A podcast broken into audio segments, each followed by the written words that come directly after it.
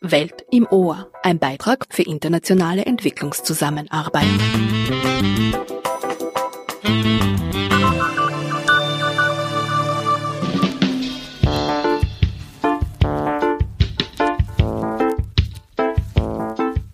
Zehn Jahre disziplinübergreifend forschen, lehren und lernen für nachhaltige Entwicklung zwischen Österreich und Ländern im globalen Süden. Zu diesem Anlass gibt es bei Welt im Ohr eine Hörschau aus unserem großen Audioarchiv. APIA ist ein Programm der österreichischen Entwicklungszusammenarbeit. In diesem Rahmen kooperieren Expertinnen und Wissenschaftlerinnen aus Nord und Süd. Angelehnt an die nachhaltigen Entwicklungsziele bündeln sie ihr Wissen für eine menschenwürdige und gerechte globale Entwicklung.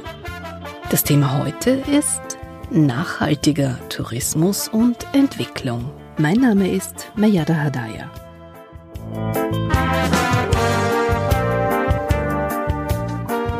Im Pandemiejahr steht die weiße Industrie, wie Tourismus idealisiert genannt wird, still. Der Sektor erfährt die stärksten wirtschaftlichen Einbußen. Weltweit sind Hotels geschlossen und Airlines buchstäblich am Boden. Die Tourismusindustrie trägt mit über 10 Prozent zur globalen Wirtschaftsleistung bei. Mehr als die Hälfte der 320 Millionen Jobs im Sektor machen Frauen. Existenzielle Einbußen bedrohen meist kleinere Betriebe und weitere Dienstleistungen. Die Branche ist um 80 Prozent eingebrochen und damit haben über 100 Millionen Menschen ihre Arbeit verloren. Nachhaltiger Tourismus geht mit der Geschichte der Umweltpolitik einher. Für Länder des globalen Südens in weiterer Folge auch mit dem Begriff Sustainable Development, der erstmals in den 80er Jahren in der World Conservation Strategy der Weltnaturschutzunion und unterschiedlicher UN-Organisationen veröffentlicht wurde.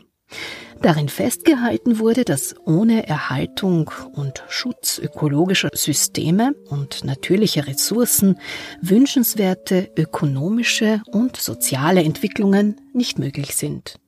1980 wurde auch der Nord-Süd-Bericht mit dem Titel Das Überleben sichern, gemeinsame Interessen der Industrie- und Entwicklungsländer erarbeitet. Die Mitglieder der unabhängigen Kommission für internationale Entwicklungsfragen forderten darin unter anderem die Integration der Länder des Südens in die Weltwirtschaft. Vor circa 30 Jahren folgten weitere umfangreiche Prinzipien für eine globale nachhaltige Entwicklung und diese wurden in die Agenda 21 aufgenommen, der weltweiten Deklaration zur nachhaltigen Entwicklung. Danach wurden diese Prinzipien auch für den globalen Tourismus gefordert. In dieser Sendung gibt es wieder eine Rückschau zum Thema nachhaltiger Tourismus und Entwicklung aus unserem großen Archiv und aktuelle Interviews mit einem EPIR-Stipendiaten und einer EPIR-Stipendiatin aus Georgien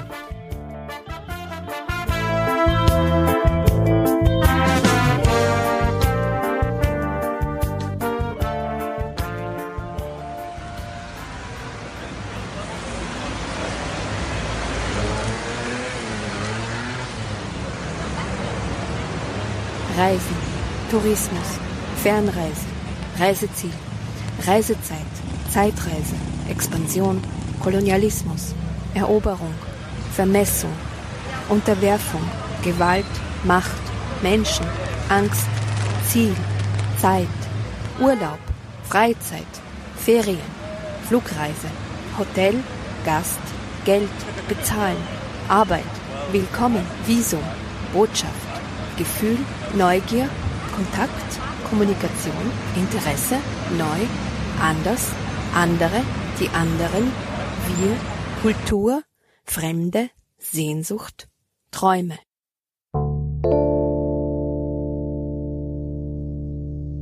Ich habe von den Menschen gelernt, mich auf das Wesentliche zu konzentrieren.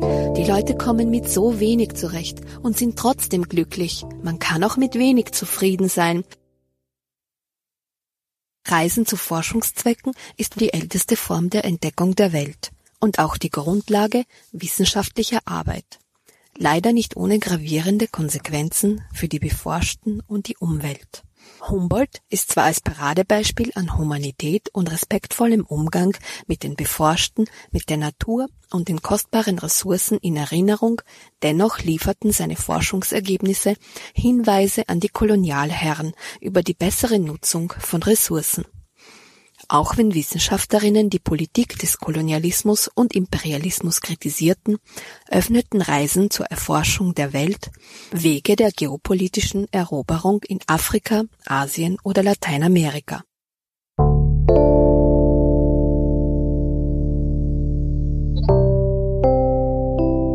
Auch der Vielgereiste hat es immer nur bis zur Grenze seines Horizonts geschafft. Reisen in die Ferne hatte über vier Jahrhunderte das Ziel der kolonialen Expansion mit dem Zweck der territorialen Erweiterung und der Vermittlung europäischer Kultur und Religion. Ohne Rücksicht wurde der europäische Kulturexport mit allen Mitteln legitimiert, und die Reisenden selbst prägten stereotype Bilder von Menschen außereuropäischer Kulturen. Vorurteile und rassistische Behauptungen sind bis heute fest in den Köpfen vieler Menschen verankert. Edle Wilde, barbarische Stämme oder unterwürfige, unzivilisierte Faule sind nur einige negative Merkmale, die über Charakter und Leben der Kolonisierten ausgesagt wurden. Aber auch positive Rassismen kursierten aus den Kolonien, die exotisierende und sexistische Zuschreibungen hatten.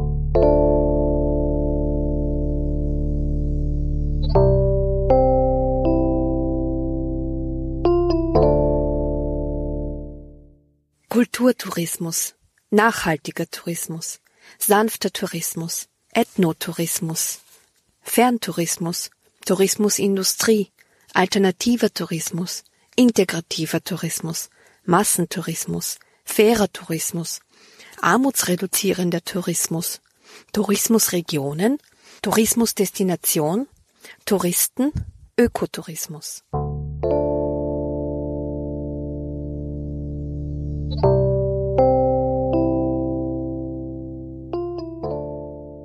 Heute ist der Tourismus weltweit einer der größten Arbeitgeber und Wirtschaftsbereiche. Laut World Travel and Tourism Council sind 100 Millionen Menschen direkt in Hotels und Reiseunternehmen beschäftigt. Weitere über 100 Millionen arbeiten in Zulieferbetrieben, Transport- und Bauunternehmen. Hinzu kommen noch diejenigen, die in privaten Pensionen oder der Gastronomie als helfende Familienangehörige, als Straßenhändlerinnen, Souvenirverkäuferinnen und selbsternannte Fremdenführerinnen rund um Hotels und Sehenswürdigkeiten tätig sind. Einschließlich des informellen Sektors arbeiten schätzungsweise rund 240 Millionen Menschen in der weißen Industrie.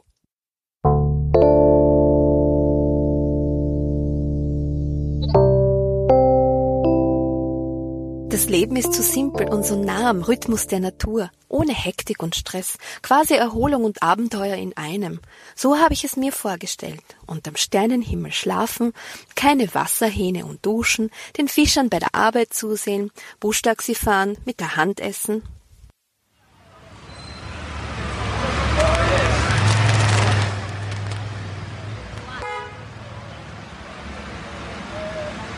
Tourismus ist einer der wichtigsten Dienstleistungssektoren. Fast jeder neunte Arbeitsplatz ist direkt oder indirekt von Tourismus abhängig. Doch nur einige wenige Reisekonzerne bestimmen mit Hotelketten, Fluglinien und Pauschalangeboten für jeden Geschmack das Geschäft. Laut Welttourismusorganisation gibt es über 700 Millionen Touristinnen im Jahr. In zehn Jahren sollen es weit über eine Milliarde sein.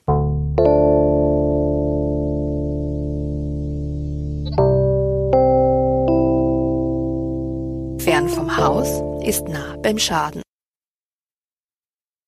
Die Ausbeutung von natürlichen Ressourcen und der Gewinn und Verlust wird ungleich verteilt. Tourismus wird immer mehr zum Massenangebot. Daraus folgt eine Standardisierung der Destinationen nach den Ansprüchen der Reisenden. Die Folgen der Globalisierung bestimmen, wer billig reisen kann und wer gar nicht reisen wird, wer zuerst eine Destination erschließt und touristisch nutzt. Einschätzungen, wie fair ein Reiseangebot ist, sind schwer. Die sozialen Implikationen des komplexen Produkts Reise lassen sich bislang nicht in einem Label visualisieren. Die Beschäftigten der Reisekonzerne können über solche Belange zumeist wenig bis keine Auskunft geben. Leider können wir uns hier gar nicht verständigen. Niemand spricht auch nur ansatzweise Englisch und wenn, dann mit einem Akzent, da verstehe ich fast gar nichts. Ökologische Verträglichkeit ist mittlerweile bei den Tourismusverantwortlichen stärker ins Zentrum gerückt. Die Entwicklung sozial gerechter Strukturen wird aber weiterhin vernachlässigt. Reisen ist die älteste Form der Globalisierung. Reisen ist Sehnsucht nach Erkenntnis und Abenteuern, aber auch nach Vertrautem in der Ferne.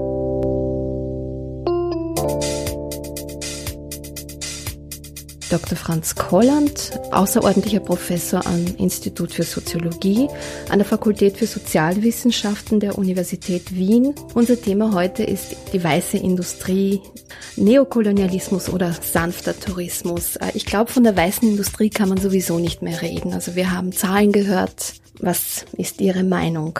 Dr. Kolland? Also ich würde den Begriff Industrie, den würde ich schon noch gelten lassen. Den Begriff des Weißen würde ich wahrscheinlich heute anders sehen. Also das ist, den Begriff der Industrie würde ich sogar noch verstärkt sehen wollen. Also wir haben noch mehr an industrieller Produktion, wenn man so will, im Tourismus. Durch die Angebote, die, die wir als solches sehen.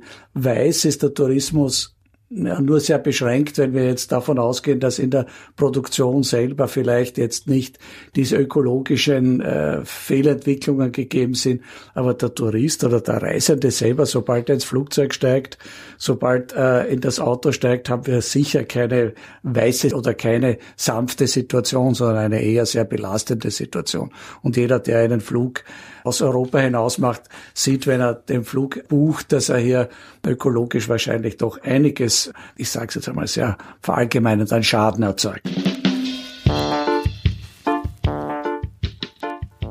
Ich möchte gerne ein bisschen in der Vergangenheit bleiben, nämlich Forschungsreisen waren ja ursprünglich das Reiseziel oder man ist damals ähm, in die fernen Länder nicht einfach so gereist wie heute. Herr Dr. Kolland, Sie beschäftigen sich mit dem Thema und können Sie beschreiben, wie das Reisen mit dem kolonialen Erbe zusammenhängt? Wenn der Reisende selber hat ja primär das Interesse für sich etwas zu erfahren, nicht? Also eine Reise hat immer etwas mit Erfahrung zu tun, nicht? Und einer Selbsterfahrung. Dass man das nicht unterschätzt, dass auch die Personen oder die Menschen wie Humboldt oder wie Hara oder wer immer, nicht? Also da gibt's ja sehr schöne Filme dann über ihre Zugänge nach Tibet oder wo immer, dass das ein, auf der einen Seite eine Erfahrung für sie selber war, eine sehr wichtige Erfahrung, aber dass wir das Reisen nicht nur als eine individuelle Angelegenheit sehen, sondern es steckt dahinter immer auch eine bestimmte Beziehung zwischen Gesellschaften, zwischen Kulturen, zwischen Ländern.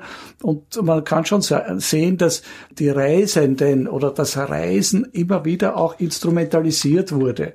Das heißt, wenn hier Entdeckungen gemacht wurden, dann sind sie auch verwendet worden. Also wenn heute, also ich würde so weit gehen, um das nicht zu weit wegzulassen, also das, weil da könnte man sagen, was habe ich damit zu tun mit einem Reisenden im 17. Jahrhundert, der jetzt eine bestimmten Weg in, in Zentralafrika findet und hinterher sind dann die Armeen Gut, dann sagt man, das ist in der Vergangenheit. Ich würde sagen, so mancher Reisende, der heute im Amazonas unterwegs ist, der da so in seinem einsamen Boot unterwegs ist, dass der erste Trupp auf dem Weg, der dann hinterher folgen andere. Die haben ganz andere Interessen. Die haben dann nicht mehr das Interesse, schöne Schmetterlinge kennenzulernen oder die Bäume zu umarmen, weil es sind ja sehr viele naturreligiöse Menschen in, in diesen Ländern dann unterwegs. Aber dahinterher folgen ausgemachte Interessen. Da folgen sozusagen Ölkonzerne, weil sie hier Zugänge haben, nicht? Weil man hat ja mal mit Menschen zu tun gehabt, die haben Fremde kennengelernt und damit ist auch der Weg frei für diejenigen, die nachkommen. Also man sollte hier nicht blauäugig sein, dass man hier, man entdeckt etwas für sich, dass das nicht Konsequenzen hat. Das ist, glaube ich, der wichtige Punkt. Und das ist etwas, was wir seit dem Kolonialismus haben heute beschrieben in der Geschichte. Aber ich glaube nicht, dass das etwas ist, was vorbei ist. Deshalb sprechen wir auch von einer Form des neokolonialen Reisens oder des Neokolonialismus und nicht nur etwas, was so der Vergangenheit angehört. Frau Dr. Leuthold, Sie wollten gerne noch etwas ergänzen. Ja, ich wollte ein Stück vielleicht auch widersprechen, damit es ein, auch eine Diskussion mit uns wird. Äh, ich würde es nicht so einfach sagen, es gibt das Kolonialzeitalter und daraus entspringt der moderne Tourismus. Ich denke mal, diese Bewegung, also dass Menschen nicht zu Hause bleiben, sondern sich bewegen, das gehört zur Menschheitsgeschichte dazu. Also sei es von Anfang an aus nomadischen Gründen, wir waren alle niemals nicht sesshaft, sondern kommen aus einer nomadischen Anfangskultur heraus, dass man sich wo verortet und sagt, hier bin ich, das ist eine späte Entstehung. Auf den Weg haben sich Menschen schon immer gemacht aus Gründen der Religion, dass sie von A nach B gegangen sind oder gepilgert sind. Sie sind im Auftrag gereist, also wenn man sagt, die Welt zu erkunden, das, was Europa versteht, dass sie die Welt entdeckt haben. Entdeckerfahrten waren immer im Auftrag von großen Monarchen, die auch damit ganz also neue, neue Gebiete erschließen wollten, neue Handelswege erschließen wollten, dass es ein Aspekt war vom Bildungsbürgertum, dass es zum Ausbildung des Menschseins hat. Das ist dann im 19. Jahrhundert mehr oder weniger gewesen. Das war Humboldt, ist ja einer davon.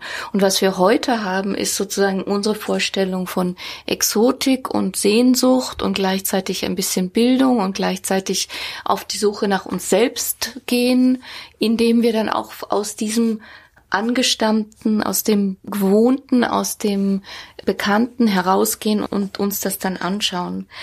Also ich denke, der Reisende, der auch im Amazonas angekommen ist und der Meinung ist, er ist jetzt der Erste oder die Erste, die den Schmetterling sieht oder entdeckt, sie ist schon, und das ist ein Trugbild, sie schon immer in einer schon in einer, in einer, wenn auch nicht ganz so weit entwickelten, aber in einer touristischen Reise unterwegs.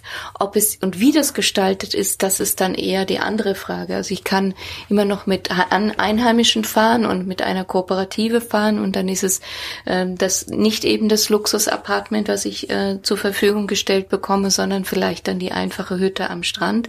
Oder aber es ist dann die Industrie schon weiter verändert oder hat sich dort auch gesettelt und dann dann entsteht eine größere Reiseindustrie.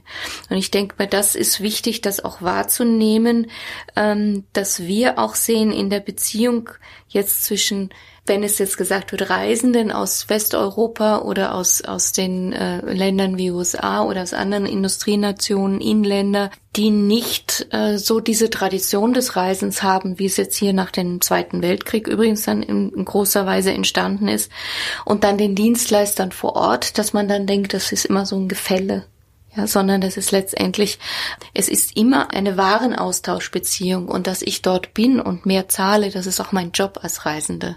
Also das ist ein Stück dessen, dass ich mich da auch mit hineinbegebe und das Spiel des wahren Austausches dann mitmache.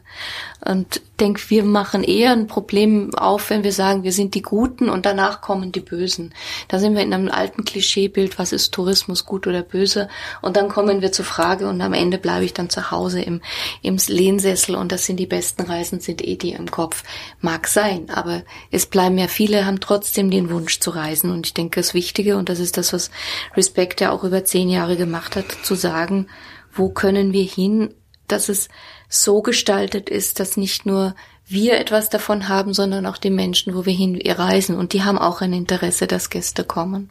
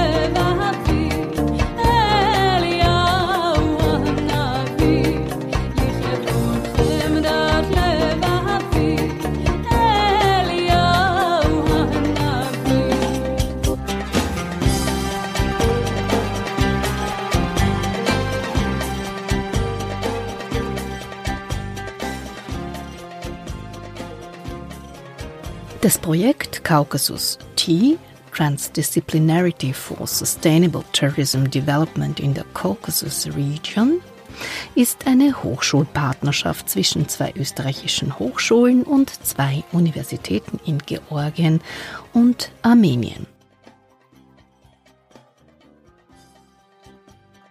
Armenien und Georgien im Südkaukasus sind Partnerländer, Schwerpunktländer der österreichischen Entwicklungszusammenarbeit.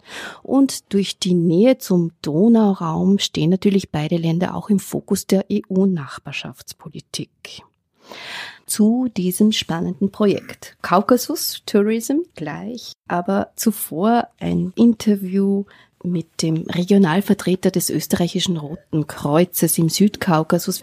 Er hat mich aus Tiflis, aus Georgien angerufen, Michael Grabner, und er gibt einen Überblick über die sozialökonomische und humanitäre Lage der Menschen vor Ort, nicht unmittelbar mit dem Tourismus zusammenhängend, aber doch die Problematik äh, fehlender Arbeitsplätze oder auch geflüchteter Menschen.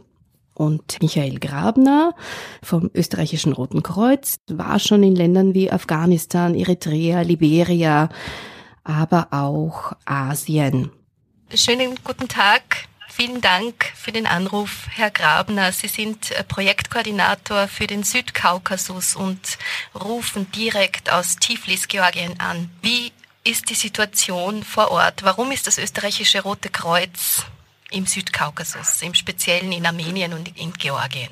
Also dazu würde ich einmal allgemein sagen, was jetzt die Lebenssituation der Menschen in den Ländern hier betrifft, dass mit dem Zusammenbruch der Sowjetunion und der damit verbundenen Wirtschaftskrise die Menschen äh, praktisch der freien Marktwirtschaft ausgesetzt sind. Das heißt, die Mehrheit der Bevölkerung ist mit, mit dem täglichen Broterwerb beschäftigt. Das heißt, da geht es nicht ums Überleben oder Verhungern, sondern um Erwerbsmöglichkeiten, um, um Arbeitsplätze, um über die Runden zu kommen. Gleichzeitig mit dem Zusammenbruch der Sowjetunion ist auch das Sozialsystem in den Ländern hier zusammengebrochen. Es gibt keine funktionierende äh, Sozialversicherung, kein Arbeitslosengeld, nur minimale kostenlose Gesundheitsversorgung und ja, und die Pensionen bewegen sich äh, in der Höhe von etwas mehr als 50 Euro. Und dann die Länder des Südkaukasus sind sehr multiethnisch und immer schon ethnisch gemischt worden. Das heißt, es gibt auch da in den Ländern Regionen, wo ethnische Minderheiten in der Mehrheit sind. Und wieder zurückzukommen zum Zusammenbruch der Sowjetunion, so war es halt dann schon vorprogrammiert, dass es zu Konflikten kommen musste. Und äh, viele erinnern sich noch an den blutigen Bergkarabach-Krieg zwischen Armenien und Aserbaidschan und die Abspaltung der Regionen Abkhazien und Südossetien von Georgien mit dem Resultat, dass es äh, zahlreiche Todesopfer gab und Hunderttausende Vertriebene. Also das ist so die Ausgangslage unserer Arbeit im Südkaukasus. Was konkret leistet das ÖRK vor Ort aktuell an humanitärer Hilfe? Aus dem, was ich da gesagt habe, ist es ganz klar, welche Bevölkerungsgruppen am stärksten gefährdet sind. Das sind einmal Jugendliche und junge Menschen, die keine Arbeitsmöglichkeiten haben. Das sind ältere Menschen, die nur minimale Pensionen haben und Zusatzbeschäftigung brauchen. Und ethnische Minderheiten, die halt äh, darunter leiden, dass sie schwer zu integrieren sind. In den Ländern zum Beispiel in Georgien war es früher normal, dass alle Russisch miteinander gesprochen haben. Und jetzt müssen sie Georgisch lernen. Und dann noch die Vertriebenen und Flüchtlinge der Konflikte.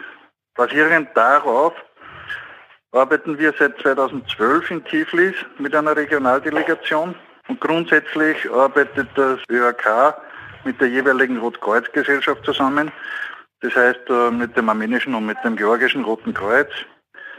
Und da geht es in erster Linie um die Stärkung der jeweiligen Rotkreuzgesellschaft bei dem, was sie ohnehin bereits machen, in den Bereichen Katastrophenvorsorge, Erste Hilfe, Gesundheitspflege und Sozialprogramme.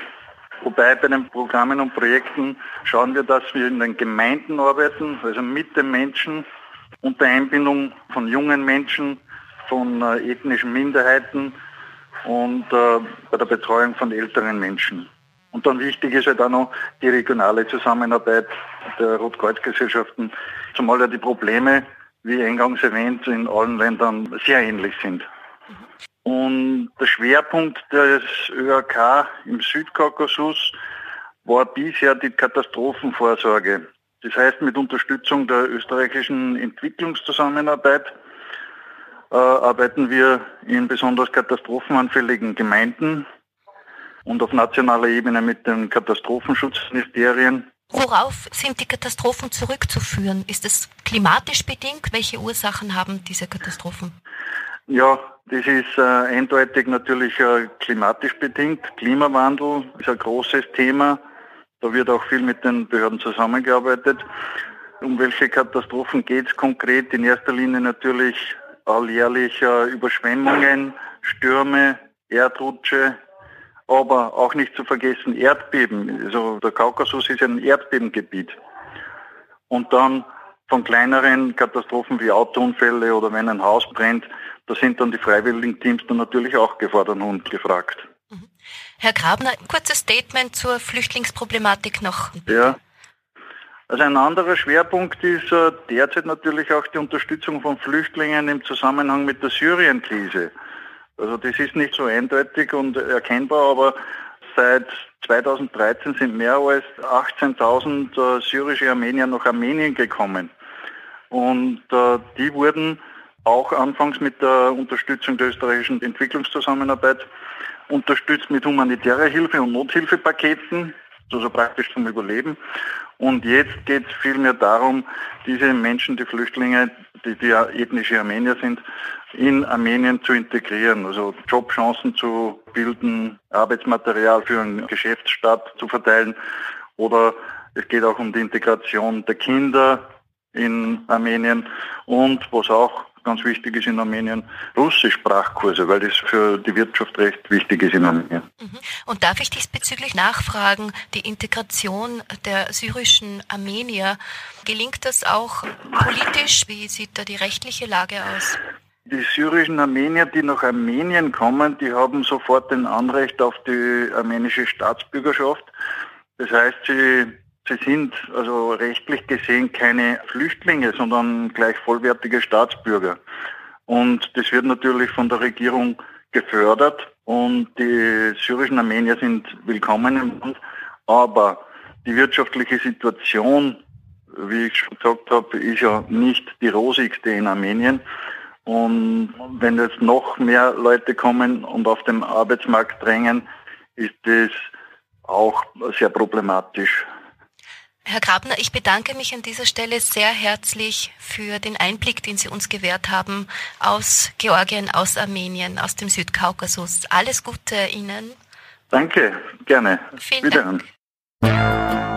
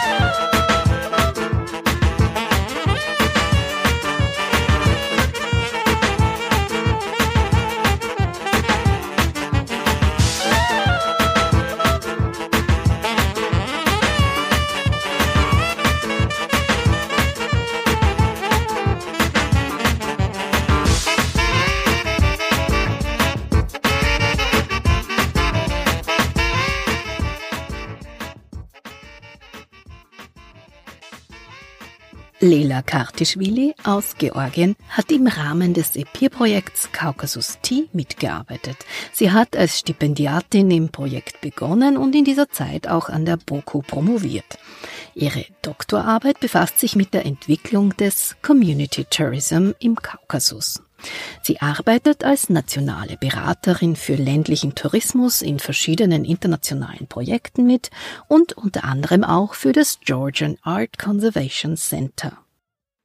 Ich habe Leila Kartischwili gefragt, wie nachhaltige Community-Arbeit sanften Tourismus befördern kann und welche Rolle im Speziellen Frauen haben.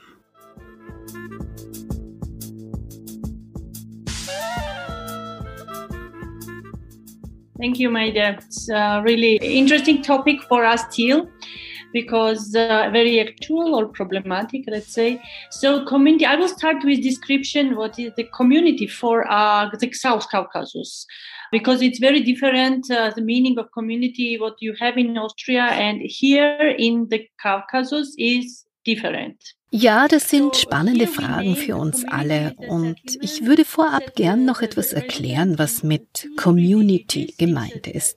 Es ist nämlich unterschiedlich, was zum Beispiel in Österreich oder hier im Kaukasus darunter verstanden wird.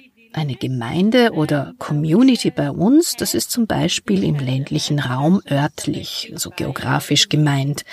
Eine Gemeinde besteht meist aus einigen Dörfern mit einer gewählten Person, die diese Gemeinde offiziell vertritt. Man kann es auch als Verwaltungszone übersetzen. Für eine NGO wiederum ist Community ein Zusammenschluss bestimmter Gruppen, die gemeinsam verschiedene Entwicklungsziele erreichen wollen. Hier braucht es auch keinen offiziellen Verantwortlichen. This is unity, a network of people uh, they are working to develop.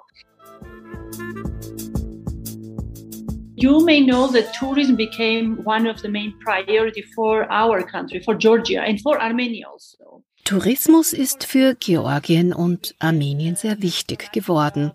Besonders in Georgien haben wir einen, man kann sagen, unglaublichen Anstieg im Tourismussektor. 2019 waren es beispielsweise sechs Millionen internationale Reisende. Durchreisende werden hier nicht gezählt, weil Georgien ein Transitland ist. Es fahren also viele Menschen durch aus der Türkei, aus Russland oder Aserbaidschan. Für viele Familien, beispielsweise in den Bergregionen, ist der Tourismus nicht mehr nur Nebenerwerb.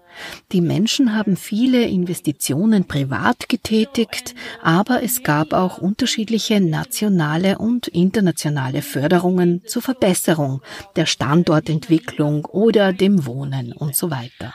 International um, donor organizations supporting some uh, small and medium enterprise development projects, and much of them were uh, considered tourism providers. So to enhance uh, the capacity and uh, opportunities of um, for tourism uh, providers.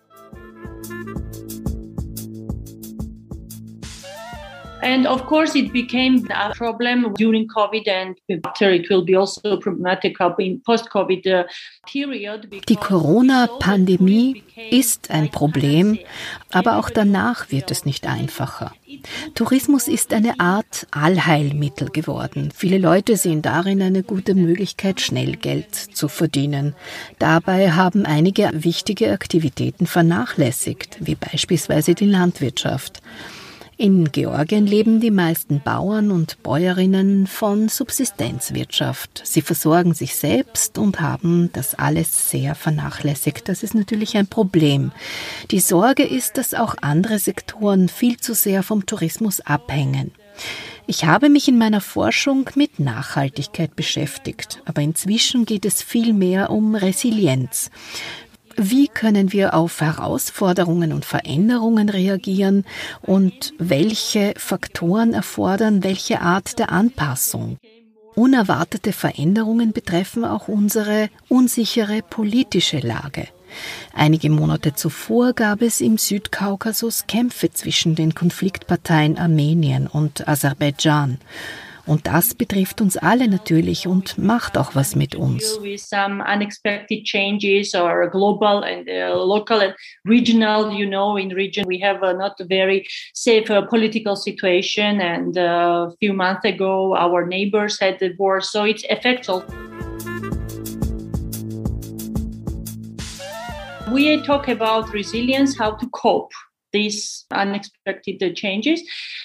Wenn wir also über Resilienz sprechen, dann heißt es, dass wir jetzt Projekte entwickeln und uns darauf konzentrieren, dass Tourismus ein unterstützender Teil beim Einkommen ist, aber nicht der einzige. Im Moment entwickeln wir eine Strategie für Agrotourismus, also für den dörflich-ländlichen Urlaub. Hierfür sollen auch unterschiedliche Gesetze erlassen werden, die Agrotourismus regeln und fördern. Zum Beispiel wollen wir auch damit die lokale Produktion und lokale Produkte stärken. Wichtig ist es auch in diesem Zusammenhang, die Wertschöpfungskette möglichst kurz zu halten. Vom Ausgangsmaterial bis zur Verwendung sollte möglichst alles in der eigenen Region produziert werden. Das bedeutet, lokale Ressourcen zu nutzen und auch Lieferketten zu verbessern. Das alles verändert sich jetzt auch im Vergleich zum zentralistisch regierten Sowjetregime. Jetzt haben wir sogenannte Destinationsmanagement-Organisationen. Das sind öffentlich-rechtliche Organisationseinheiten, in die kommunale bzw. die städtische Verwaltung integriert ist. We recently opened here DMOs, Destination Management Organization. This is a first step for decentralization of uh, Georgian government, including tourism. Yeah, for women was also problematic because rural tourism and such uh, the tourism type of tourism which we were developing in our country in region. Für Frauen ist es insgesamt eine schwierige Zeit. Einerseits arbeiten besonders viele Frauen in der Gastronomie und Hotellerie. Viele haben jetzt keine Arbeit. Die Pandemie und der Lockdown mit Kindern zu Hause macht es andererseits auch nicht leichter, etwas anderes zu machen, als Care-Arbeit zu leisten. Aber ich habe mit vielen Personen gesprochen und war überrascht, was sie mir über die Frauen erzählt haben. Viele von ihnen haben die Zeit gut genutzt und an Weiterbildungen online teilgenommen. Sie haben auch die Zeit insofern genutzt, als dass sie Dinge gemacht haben, zu die sie sonst kaum kommen. Sie waren insgesamt sehr kreativ und haben diesen Stillstand trotz aller Herausforderungen unglaublich gut gemeistert. But uh, many people uh, showed some creative skills. For example, they started to do some things which they were doing and they forgot during uh, the business period. So women showed very strong side, I, I can say, uh, in uh, most cases in Georgia.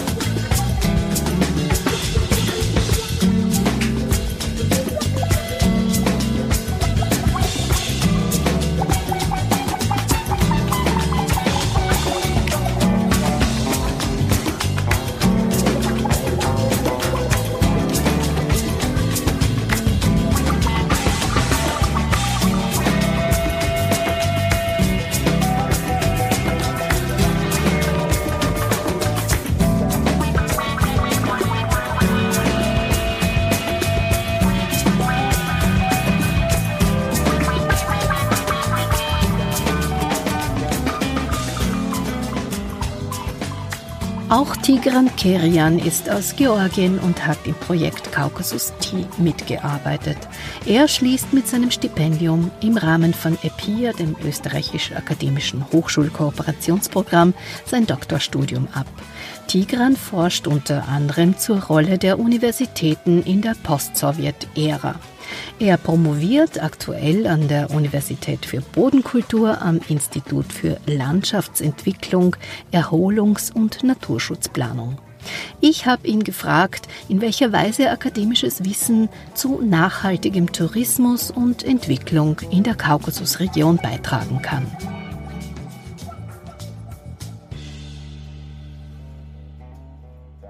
Thank you very much, Mayada, for your question and for inviting me. While talking about sustainability, yes, but by its nature. Wenn wir über Nachhaltigkeit sprechen, dann ist das per se sehr komplex. Nachhaltigkeit schließt Umwelt und Wirtschaft mit ein, sowie kulturelle und soziale Aspekte. Nachhaltigkeit in der Kaukasusregion ist noch komplexer, weil diese Region sehr divers ist und die Situation auch. Es ist also zunächst wesentlich all diese Aspekte zu kennen, sie zu verstehen, um dann mögliche Lösungen für diverse Fragen in Bezug auf Tourismus und Entwicklung zu finden. And in this regard, in order to first of all understand these all complex issues,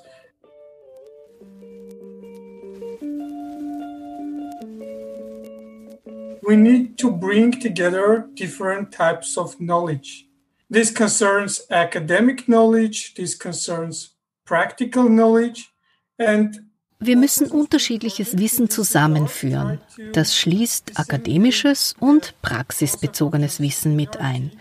Das Projekt Caucasus T hat es geschafft, Transdisziplinarität hier gleich mehrfach sehr gut ein- und umzusetzen. Einerseits in der Art und Weise, wie geforscht wurde, also das Zusammenbringen von akademischem und praxisbezogenem Wissen, sowie ein Forschen, das komplexe Probleme identifiziert und die Ergebnisse an gemeinwohlorientierten Lösungen richtet. Besonders in der Pandemie ist es deutlich geworden, dass das eine ohne dem anderen Wissen keine guten Lösungen bereitstellt die Bevölkerung oder auch verschiedene Communities, verschiedene Gruppen haben hier auch verstanden, dass die Kooperation mit den Hochschulen, mit Universitäten auch bessere Ergebnisse für ihre Probleme bringen können. People from local communities who mostly suffer from this situation understood that the cooperation with academic people can bring to more fruitful results.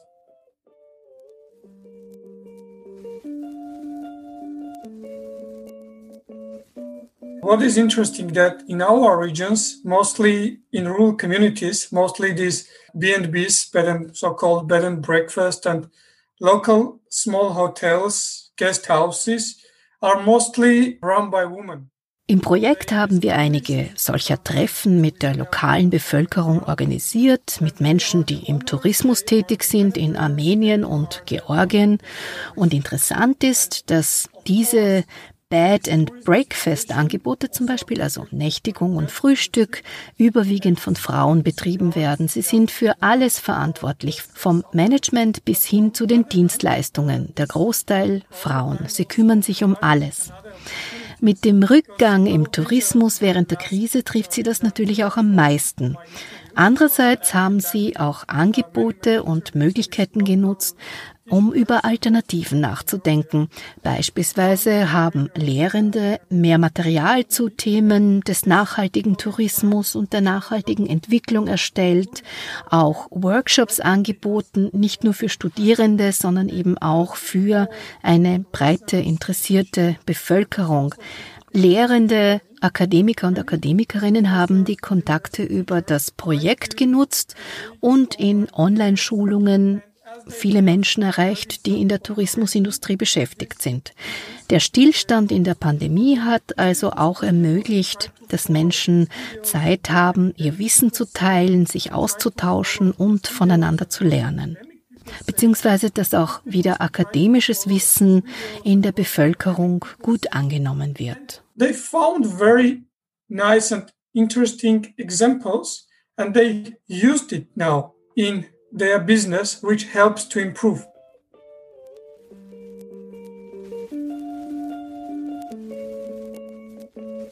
And from another side, as the international tourism suffers, but on the other hand, the domestic tourism started to develop. Jetzt ist es so, dass Touristen und Touristinnen aus Armenien und Georgien, die bisher eher ins Ausland gereist sind, das eigene Land wieder neu entdecken. Wir haben eine gemeinsame Vergangenheit in der Union der sozialistischen Sowjetrepubliken. Die Pandemie hat auch dazu beigetragen, dass die Menschen aus diesen Ländern wieder vermehrt im Inland reisen. Die Universitäten waren zur Sowjetära zentralistisch geführt und haben Initiativen gefördert und auch Menschen zusammengebracht. Jetzt haben akademische Einrichtungen auch nicht immer mehr Mittel für solche Initiativen. Dieser Austausch aber, diese Kontakte zwischen Hochschulen und lokaler Bevölkerung bzw. sozialen Akteuren und Akteurinnen ist sehr wichtig. Auch dazu ist es in der Pandemie wieder verstärkt gekommen. Es war mehr Zeit für Austausch und mehr Zeit, den Menschen Angebote zu machen. Actors find the cooperation very productive and both parts are looking forward for a chance to cooperate together and there's a benefit both from academia, bringing education and research close to the uh, real life problem and both to the societal actors to try to find solutions for their local problems.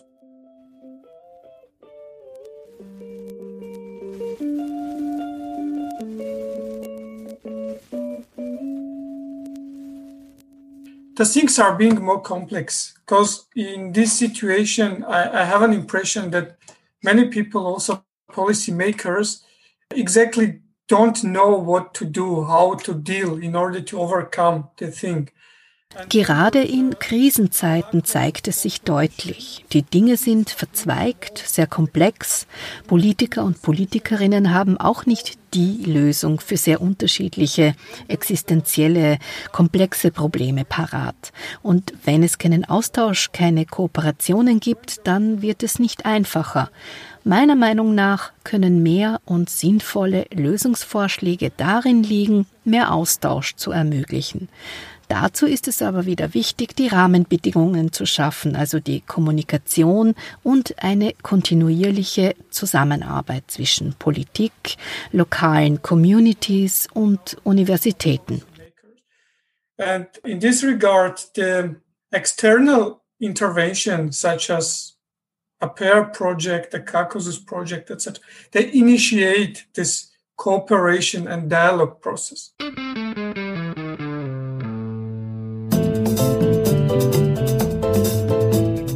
Welt im Ohr wird vom Team Wissenschaft und Forschung für Entwicklungszusammenarbeit der Abteilung Internationale Hochschulkooperation im ÖRD, der Agentur für Bildung und Internationalisierung gestaltet. Vielen Dank fürs Zuhören. Newsletter und Welt im Ohr Podcasts abonnieren, großes Audioarchiv mit Themen der Entwicklungsforschung und EZA zum Nachhören, alles unter oerd.at slash Welt im Ohr. Bis zum nächsten Mal.